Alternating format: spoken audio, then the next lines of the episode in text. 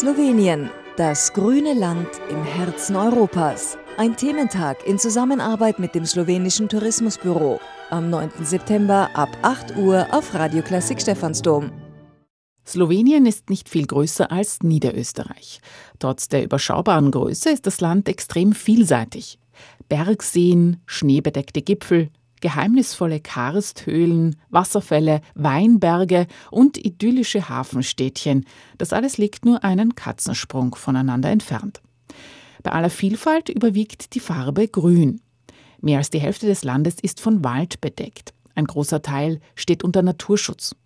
Seit 2011 wird das nationale Umweltprogramm Slovenia Green umgesetzt. In Zusammenarbeit mit dem slowenischen Tourismusbüro widmen wir unserem Nachbarland heute einen Thementag. Gesprochen haben wir dafür mit der Direktorin des slowenischen Tourismusbüros in Wien, Jana Marian, mit der Autorin und Kulinarikjournalistin Irene Hanapi und mit dem Direktor des slowenischen Thermenverbandes Itztok Altbauer. Gleich zu Beginn hören wir Jana Marian. Sie stellt uns ihr Heimatland als Reiseland vor und erzählt, wo sie am liebsten Urlaub macht.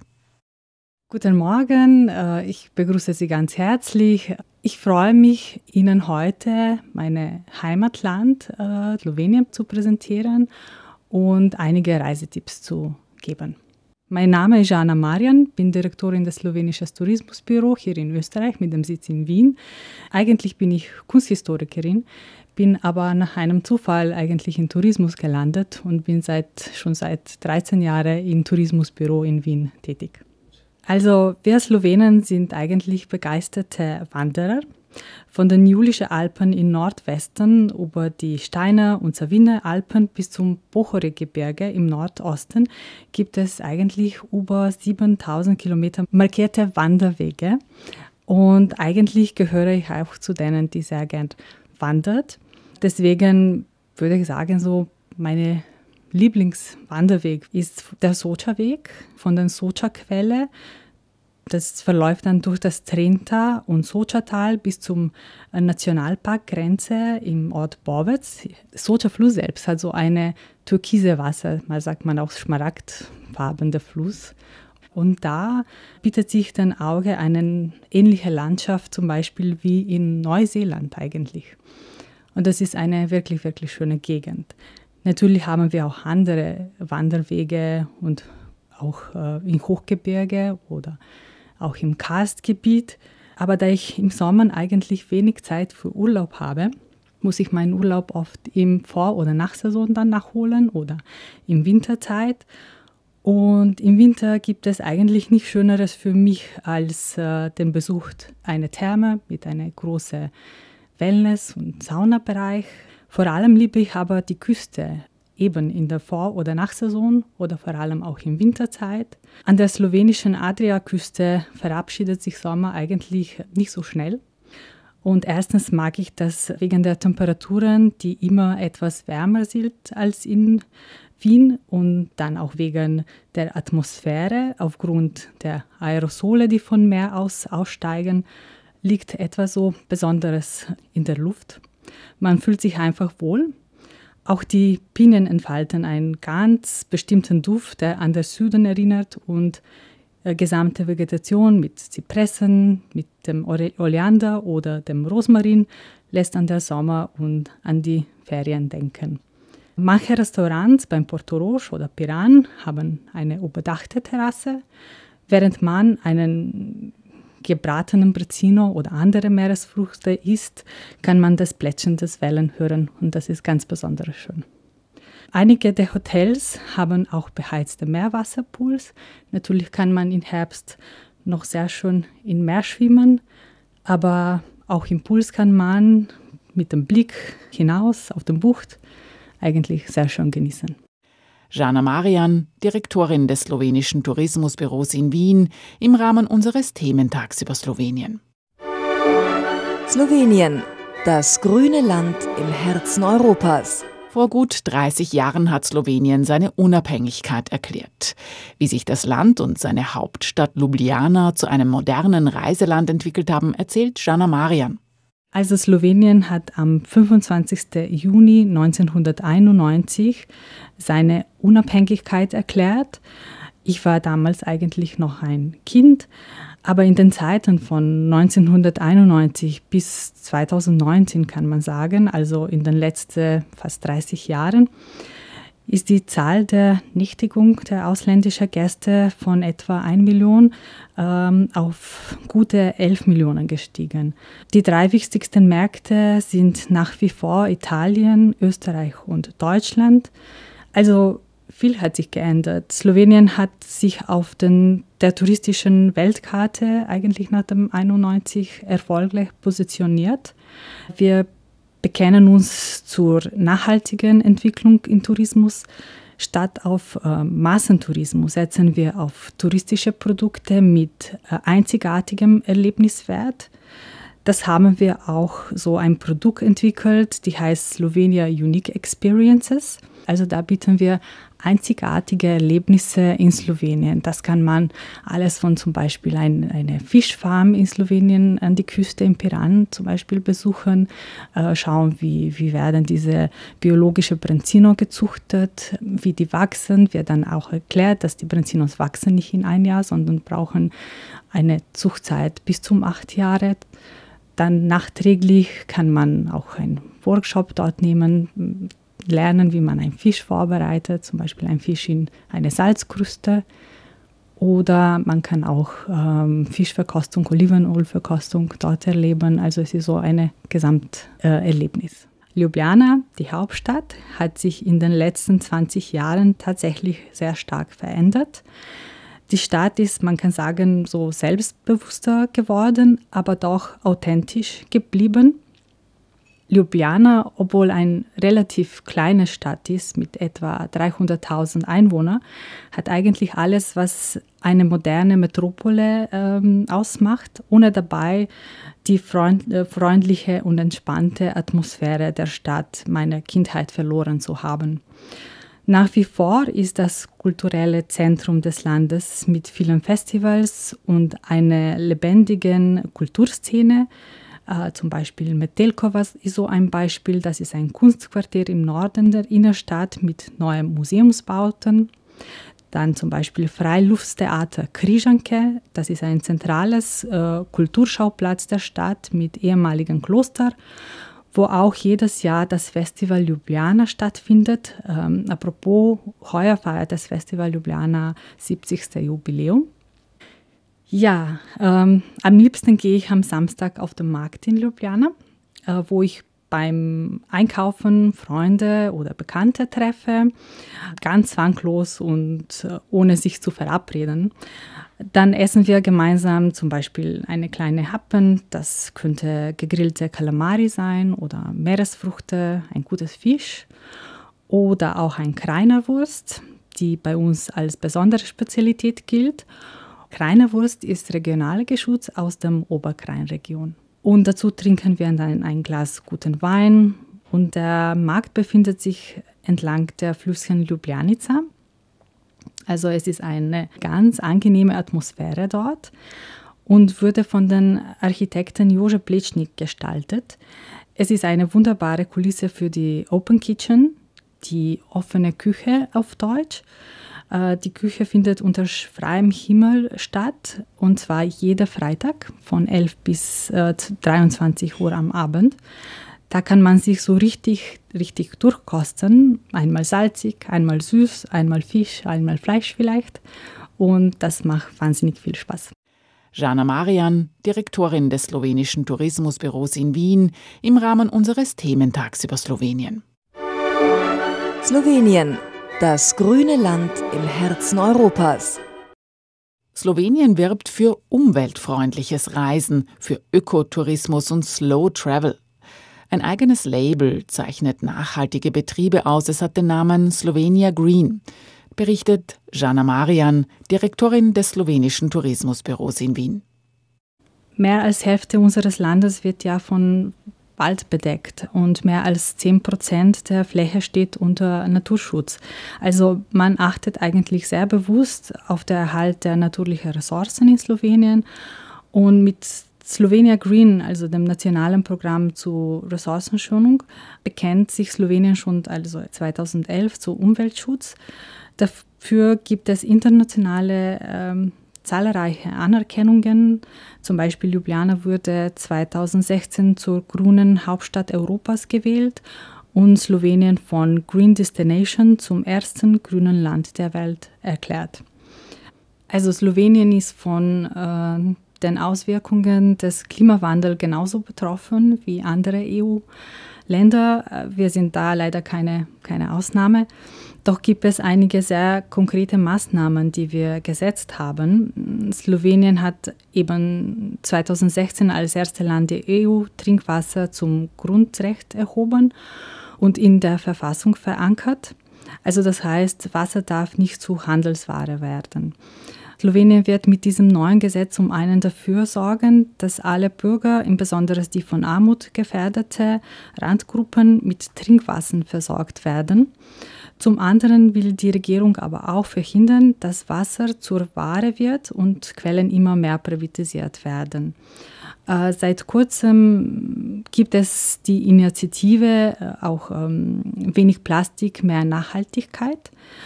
Also mehr als 100 Akteure im slowenischen Tourismus sind dieser Initiative äh, beigetreten und haben sich verpflichtet, Kunststoffverpackungen und Artikeln zu vermeiden und in Zukunft vorwiegend wiederverwendbare Flaschen bzw. ähnliche Produkte zu verwenden. Äh, das sind natürlich sehr kleine Schritte, äh, aber immerhin einen, ein Anfang. Wie gesagt, 13 Prozent der Fläche des Landes stehen unter Schutz. Viele Betriebe tragen eine Öko-Label. Zuletzt wurde mit Slovenia Green Cuisine ein gutes Siegel geschaffen, das engagierte Gastgeber und Küche auszeichnet. Die Betriebe, Restaurants und äh, Gasthofe, die sich besonders in diese nachhaltige Richtungen auszeichnen. Also diese Slovenia Green, diese unsere Umweltzeichen, darunter sind zahlreiche Destinationen zum Beispiel, ähm, Beherbergungsbetriebe, dann Parks, Attraktionen, äh, Restaurants und Strände, die haben sich alle schon für diese Umweltzeichen qualifiziert. Slowenien, das grüne Land im Herzen Europas. Slowenien ist ein kleines Land, etwa so groß wie Niederösterreich. Wir haben nachgefragt, was man auf einer Slowenienreise unbedingt gesehen haben muss, wenn man etwa nur drei Tage Zeit hat. Einige Tipps von Jana Marian, Direktorin des slowenischen Tourismusbüros in Wien. Ja, wenn Sie nur drei Tage haben, das ist vielleicht wenig, aber trotzdem durch das Slowenien sehr vielfältig ist, dann würde ich empfehlen, vielleicht eine Wanderung entlang der Soča-Tal von den Quellen äh, dieses außergewöhnlichen Flusses durch das Trinta-Tal und Soča-Tal bis zur Nationalparkgrenze. Das ist in einem Tag machbar. Das ist ungefähr so sechs Stunden Wanderweg. Natürlich kann man auch dann inzwischen im Bus einsteigen. Ähm, unbedingt sollte man auch eine der Weingegend vielleicht besuchen. Man kann mitten in Weinbergen in einem Weinstückel übernachten zum Beispiel. Ähm, sie heißen Siedenice auf Slowenisch. Äh, eine Siedenice, das ist ein Weinstückel oder Kellerstückel, auch bekannt in Österreich. Ne? Die sind typisch für die Weinbauregion äh, im Südosten vor allem. Die Winzer haben sie äh, mit, mit, mit viel Liebe gebaut, um den Wein äh, darin zu lagern. Dort haben die auch oft Freunde bewirtet.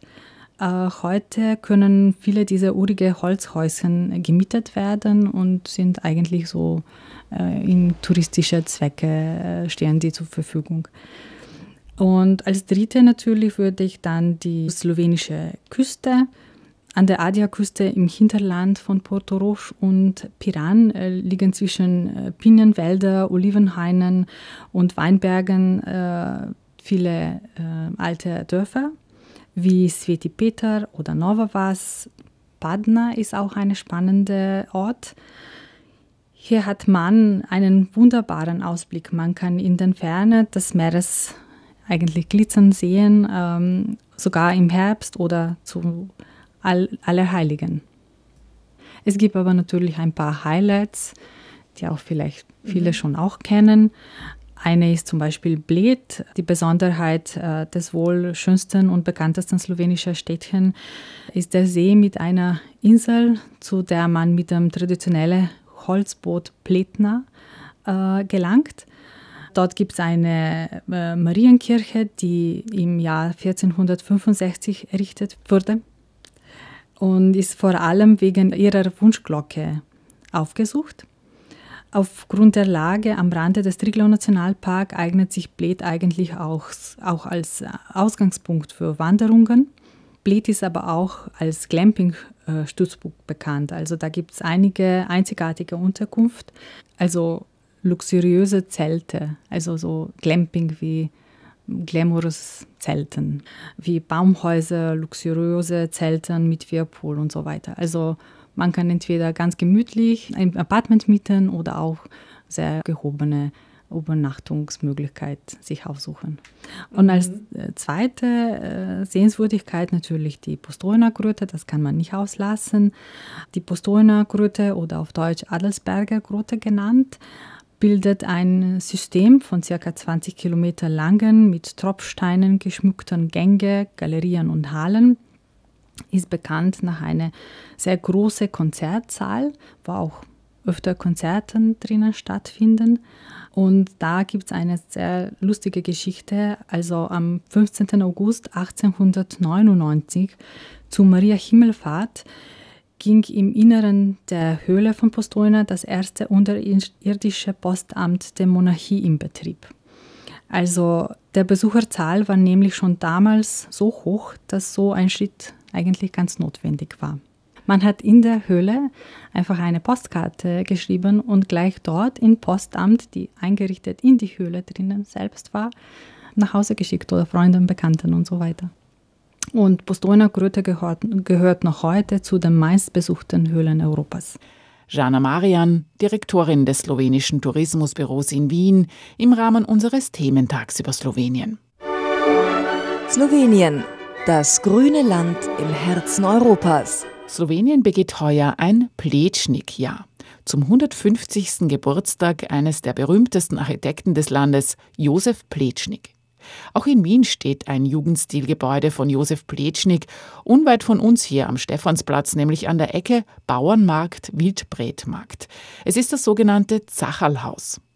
Mehr zu Josef Plečnik von Jana Marian. Direktorin des slowenischen Tourismusbüros in Wien und Kunsthistorikerin. Ja, Josef Plečnik gilt als einer der begabtesten Otto Wagner-Schüler. Es gibt einige Bauten in, in Wien. Äh, das bekannteste ist wahrscheinlich das Zachelhaus äh, im ersten Bezirk. Eigentlich war Plečnik von 1900 bis 1911 als selbstständiger Architekt in Wien tätig. Und aus dieser Periode datieren in Wien zum Beispiel die Villa Langer oder ähm, das äh, Mithaus Langer in der Steckgasse. Ganz schöne Brunnen ist auch Karls Borromäus Brunnen im dritten Bezirk. Oder die Heiligen Geistkirche im 16. Bezirk. Also es gibt schon einiges zum Sehen. Nach langen Jahren in Wien und Prag kehrte er äh, im Jahr 1921 als Professor an die neue Universität in Ljubljana zurück. Und fast 50-jährig beginnt er seine Vision zu realisieren, also die Verwandlung des verschlafenen K&K-Städtchen, also Ljubljana, in eine selbstbewusste Metropole. Er schuf äh, Kais zum Flanieren, baute Brücken und Städte und stattete sie mit eleganten Straßenlaternen aus. In Ljubljana entwarf er die äh, Markthallen, die heute zu den markantesten Jugendstilbeispielen äh, in Europa gehören.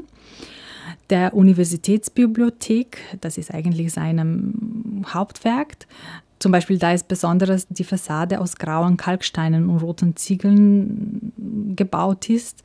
Auch das Haus, das er im Ljubljana von 1921 bis zum seinen Tod in 1957 bewohnte, trägt eigentlich seine äh, Handschriften. Typisch für seine Bauten ist eigentlich eine Symbiose aus den klassischen antiken Formen und den traditionellen, teilweise folkloristischen Gestaltungsformen seiner slowenischen Heimat. Und ich muss sagen, dass er hat zum Beispiel auch ganz einfache Elemente in seinen Bauten inkorporiert. Das ist auch, was mir am meisten gefällt. Also, dass er hat zum Beispiel also Wasserrohre aus Beton hat als, als Säulen in zum Beispiel in eine Kirche eingebaut. Also viele Museen widmen heuer natürlich die Ausstellungen, äh, die Herr Plitschnik gewidmet sind. Also von Stadtmuseum in Ljubljana bis zum Architekturmuseum oder natürlich auch das Plitschnik-Haus, die eigentlich so sein Museum ist. Äh, Ljubljana Tourismus hat aber auch ein ganz ähm, neues Produkt entwickelt und zwar ein Plitschnik-Bus. Das ist ein Autobus, der zwischen Orte, wo seine Gebäude sind, äh, fahren wird und so hat man einen schönen Rundgang und kann man alle Plitschniks-Werke eigentlich besuchen. Erzählt Jana Marian, Direktorin des slowenischen Tourismusbüros in Wien. Slowenien das grüne Land im Herzen Europas. Essen und Essen gehen gehört in Slowenien zum Lifestyle, sagt die Autorin und Food-Journalistin Irene Hanapi. So klein das Land ist, so groß ist die Auswahl an High-End Gourmet-Restaurants. Aber auch ein Besuch in einem Wirtshaus, slowenisch Gostilna, ist empfehlenswert. Mein Name ist Irene Hanapi. Ich bin Journalistin im Bereich Reise, tätig, seit 98 eigentlich schon, auch Bücher geschrieben und immer wieder war ich in Slowenien eigentlich von Anfang an, seit das, das Land sich neu positioniert hat, 92. Ich arbeite auch für den Feinschmecker, das ist ein äh, deutsches Foodmagazin und da hatte ich auch immer wieder Gelegenheit, in Slowenien Restaurants zu testen und zu beschreiben. Insofern habe ich da auch die Entwicklung mit bekommen, also von dem normalen Ausflugsrestaurant bis hin zu diesen Gourmet-Restaurants, die es jetzt gibt.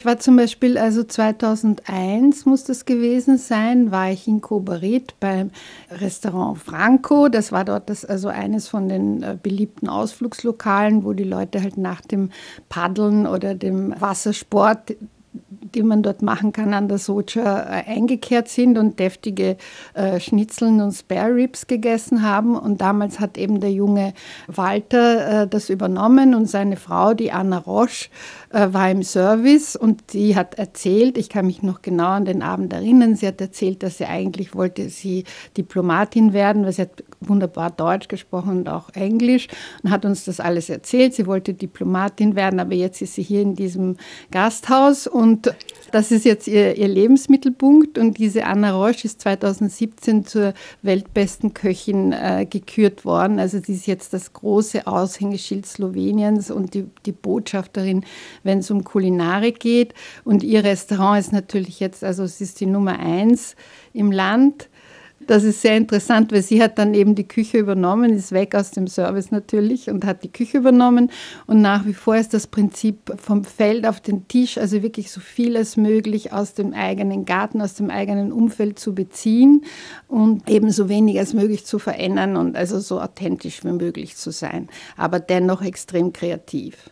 Das ist jetzt High-End und man muss wahrscheinlich sehr lange im Voraus reservieren, aber ich denke schon, dass es möglich ist.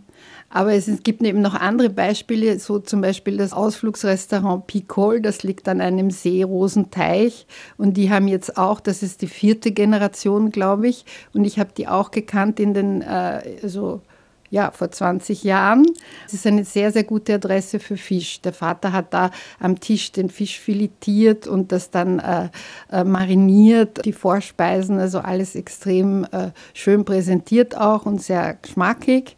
Und dann hat man dort zum Beispiel den Rombo, das ist so ein flacher Fisch im Rohr zubereitet mit Gemüse und Kartoffeln und einer wunderbaren Soße. Also das ist die erste Adresse für Fisch und da kommen auch ganz viele Italiener hin. Das ist auch im Westen bei äh, Gorica, ehemals Görz.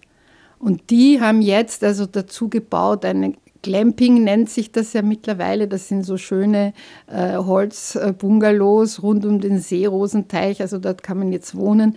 Das ist halt so ein Beispiel, wie sich alles entwickelt hat. Es gibt nicht nur diese High-End-Lokale, die haben sich natürlich jetzt sehr gut positioniert und es gibt sehr, sehr viele für das kleine Land. Und die sind jetzt auch in, in den äh, renommierten Guides vertreten, also im, im Guide Michelin und, und in Gomio. Und da kann man das alles nachlesen auf Englisch und findet auch äh, die Adressen und die Wegbeschreibungen. Aber was, was eben auch toll ist in Slowenien, also das Einkehren und das Essen und das Kochen gehört einfach zum Lifestyle. Es ist einfach Teil der Kultur und äh, die, die Leute äh, gehen selber auch ins Wirtshaus. Es gibt ganz normale Gustilnas, wo man also sozusagen neben der Kirche der Lindenbaum und dann der Gastgarten und da sitzt man und, und die erkennt man halt daran, dass viele parkende Autos da sind, äh, am Sonntag vielleicht oder viele Leute hinströmen. Und da habe ich zum Beispiel bei meiner letzten Reise, das war im Mai heuer, habe ich das Wirtshaus, also Gustilna Franzl, in der Nähe von Celje äh, entdeckt. Und das ist ein junger 20-Jähriger, der das übernommen hat. Und da sitzt man halt dann unter einem Kastanienbaum und es ist sehr, sehr erfreulich, das Erlebnis. Und was da interessant war, ist, dass er erzählt hat, er hat das äh, während dem Lockdown aufgemacht und dann, wie der Lockdown vorbei war und die ersten Gäste wieder gekommen sind, ist dieser Tester von Michelin dabei gewesen und hat ihm äh, auf Anhieb so eine Anerkennung gegeben, die Anerkennung für, für Gasthäuser. Das heißt, er ist jetzt gelistet und er erscheint auf im, im Michelin-Guide und das ist natürlich super. Vom Fine Dine bis zur Gostilna, zum Wirtshaus neben der Kirche. Slowenien hat kulinarisch einiges zu bieten. Das war die Journalistin Irene Hanapi. Sie ist Autorin und Restauranttesterin unter anderem in Slowenien. Slowenien, das grüne Land im Herzen Europas. Unser Nachbarland Slowenien ist ein Weinland. Viele sehr gute Weine bekommt man allerdings nicht im Supermarkt, sondern nur, wenn man direkt zum Weinbauern in die Regionen fährt. Die Journalistin Irene Hanapi erzählt von den verschiedenen Weinanbaugebieten Sloweniens und verrät uns, was der Orange Wein ist. Slowenien ist ein Weinland das Interessante ist, dass zur Zeit Jugoslawiens haben die Winzer ihre Trauben abgeliefert und in irgendeiner Kooperative wurde Wein erzeugt. Aber jetzt äh, haben die Winzer wieder alles in die eigenen Hände genommen und es gibt unzählige extrem ambitionierte Winzer, die sehr erfolgreich sind aber ihren Wein nicht unbedingt jetzt äh, im Supermarkt verkaufen, eigentlich gar nicht, weil so viel haben sie nicht. Das heißt, wenn man diese Weine äh, kennenlernen will, muss man tatsächlich ins Land fahren. Und dann gibt es eben verschiedene, also drei große äh, Anbaugebiete unterscheidet man.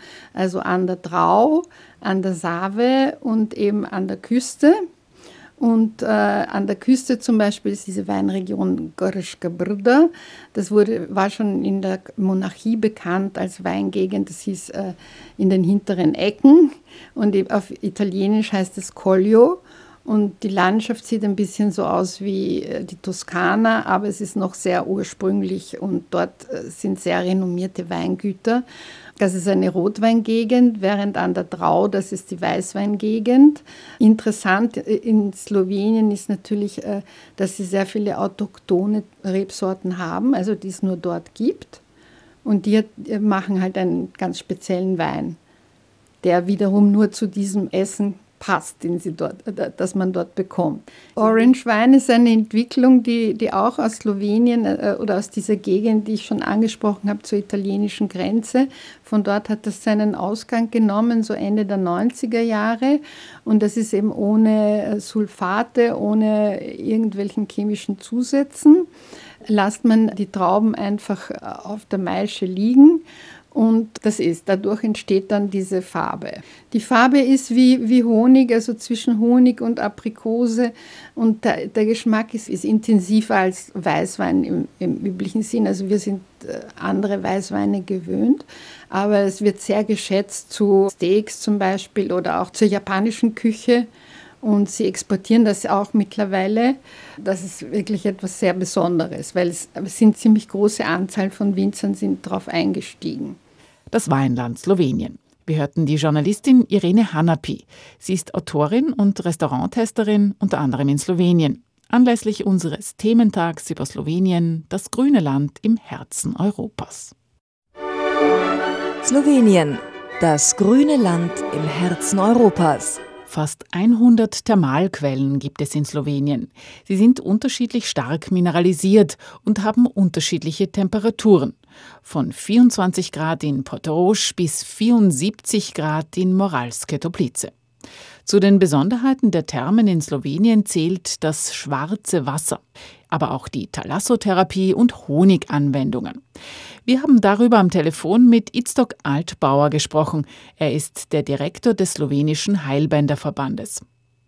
Ja, man muss äh, hier sagen, äh, dass alle Thermen bei uns auch im medizinischen Sinn die Rehabilitation für die Patienten, die ein, eine Reha-Anwendung brauchen, ausgestattet sind. Wir haben ärztliche Teams, wir haben Teams von äh, Therapeuten und natürlich wird die Anwendung jeweils mit äh, einem Heilmittel verbunden. Wir haben aber ein ganz besonderes Wasser, das ist das schwarze Wasser. Es kommt davor in Morauske Toplice und eine ganz interessante Geschichte damit verbunden. Man hat in den 60er Jahren nach Erdöl gebohrt.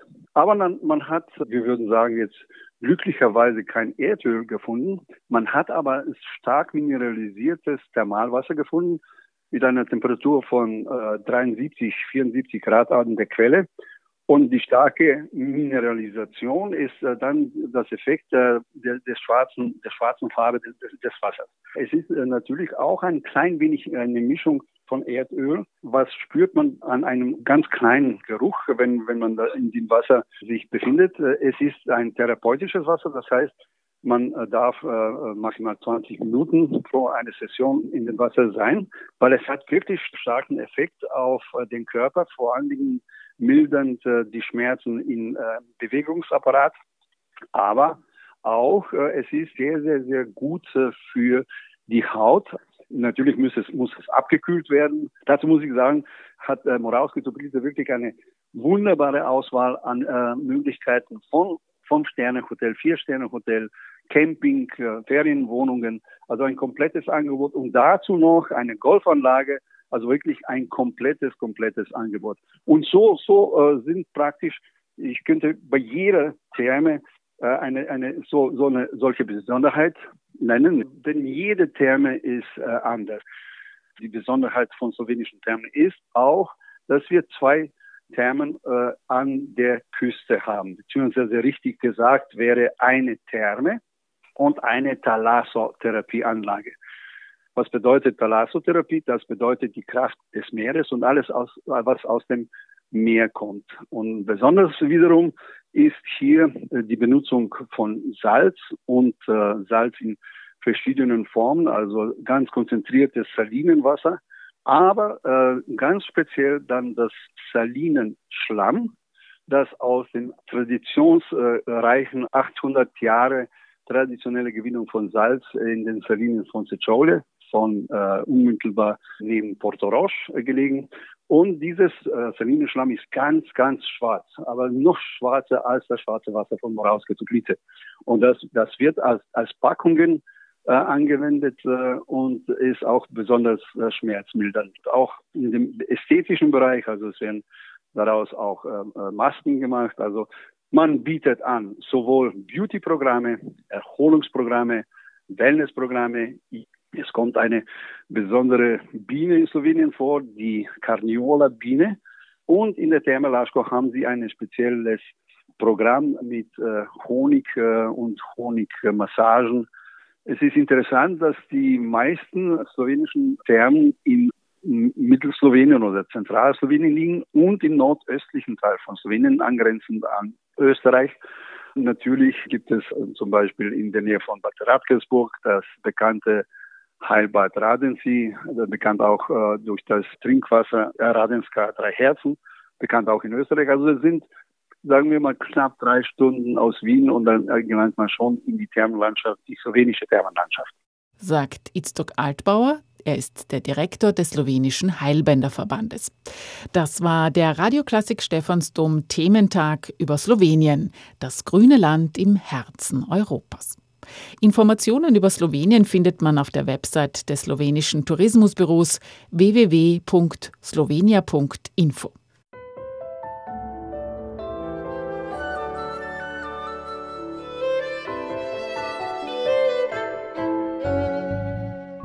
Radio Klassik Stephansdom.